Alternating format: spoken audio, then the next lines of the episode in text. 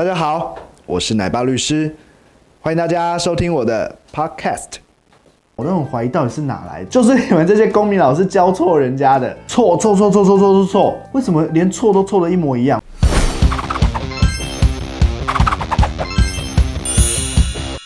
嗨，大家好，我是奶爸律师陈佑新，让你焕然又新。今天啊，想跟大家聊一下分家产的问题。看到这么大的一个长荣集团，他们到现在为止，到底财产要分给谁，还是说不清楚。其实张荣发留下遗嘱，他留下遗嘱说要把他的财产全部给张国伟 K 董，一下有效，一下无效，法院审了老半天，到现在也还是没有一个结论。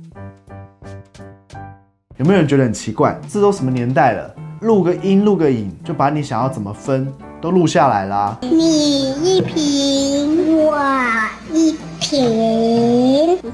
可是要注意哦，其实，在我们台湾的法律来说，它是无效的，它不是一个有效的遗嘱。那他之前录的不都无效了？那电视上演的啊，都是演假的哦。电视剧演的呢，还真的是乱演。其实我们台湾的法律规定的有效的，如果你要去决定你的财产以后在你过世以后要怎么分配的话，只有五种方法：有自书遗嘱你自己写，代笔遗嘱你让别人找一个律师找代书，或者是你找任何一个朋友帮你写；第三种呢是公证遗嘱，可以去找一个公证人，那一样让他来帮你写；第四种比较特殊，它叫做口授遗嘱，就想象啊，就是以前皇帝啊都要拖到最后一刻才肯说他要干嘛，召集一个顾命大臣来，然后很紧急的说我的打算要怎么做。最后一种呢是密封遗嘱，是什么意思？就是你写出遗嘱的时候，你把它封起来、关起来，然后呢放在哪里？正大光明匾额的后面，那可以遗照，有没有？那就是密封遗嘱。只有这五种遗嘱是有效的。你有没有觉得这样很落伍？怎么都是一些书面啊，然后书写啊什么？我们台湾的民法从民国二十几年定出这几个遗嘱的规定以后，到现在为止都没有改过。像我的话就一直觉得应该要修改一下，以后呢可以用录音啊、录影啊，或者只要在公证人在场、医生在场的情况下，可以证明这个人神志正常，然后又有法院公证人在，直接录音录影下来，我觉得这是一个蛮好的方法。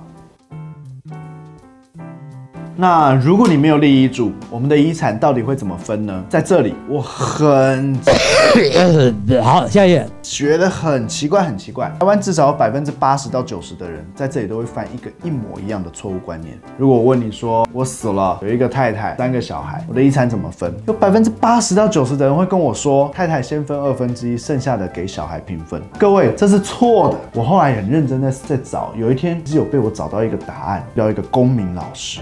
他忽然回答我：“啊，陈律师，不是这样吗？不是配偶先分一半吗？”我说：“我原来就是你。”其实公民课本上写的也是正确的啦，可是他们就读的时候读错了。我们真的要讲遗产怎么分的话，它的顺序跟比例真的是有很复杂的计算。我们先用最常见的状况来讲，就像我刚刚说的，一个配偶加上三个小孩，在第一个顺位，也就是三个小孩来继承的情况下，配偶跟小孩是平分的。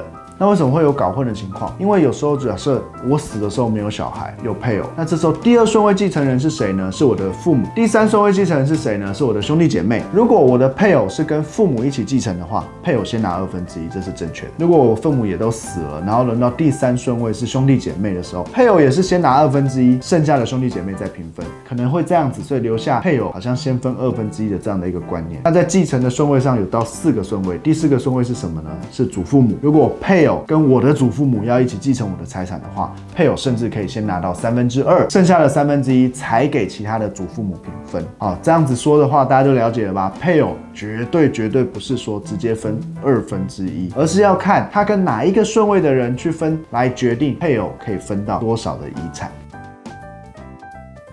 我知道大家刚刚听的也许有点母飒飒，因为那个配偶跟哪一个顺位的人继承的比例就不一样。关于这个继承的顺位呢，我要给大家一个观念：我们民法的规定有四个顺位，第一个顺位是直系血亲卑亲属，就是子女啊、孙子女那些；第二顺位是父母；第三顺位是兄弟姐妹；第四顺位是祖父母。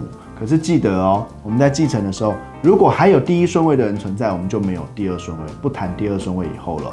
所以有一就没有二，有二就没有三，三就没有四。用这样的观念去看配偶现在到底是跟谁一起继承。那今天跟大家分享了一些关于家产怎么分的这样的一个题目，希望以后我的小孩要记得回来看我的这一支影片，好好的分，不要吵架啊。那希望给大家一些帮助喽。如果喜欢的话，请记得一定要订阅。并分享我的频道哦。今天就跟大家介绍到这边，拜拜。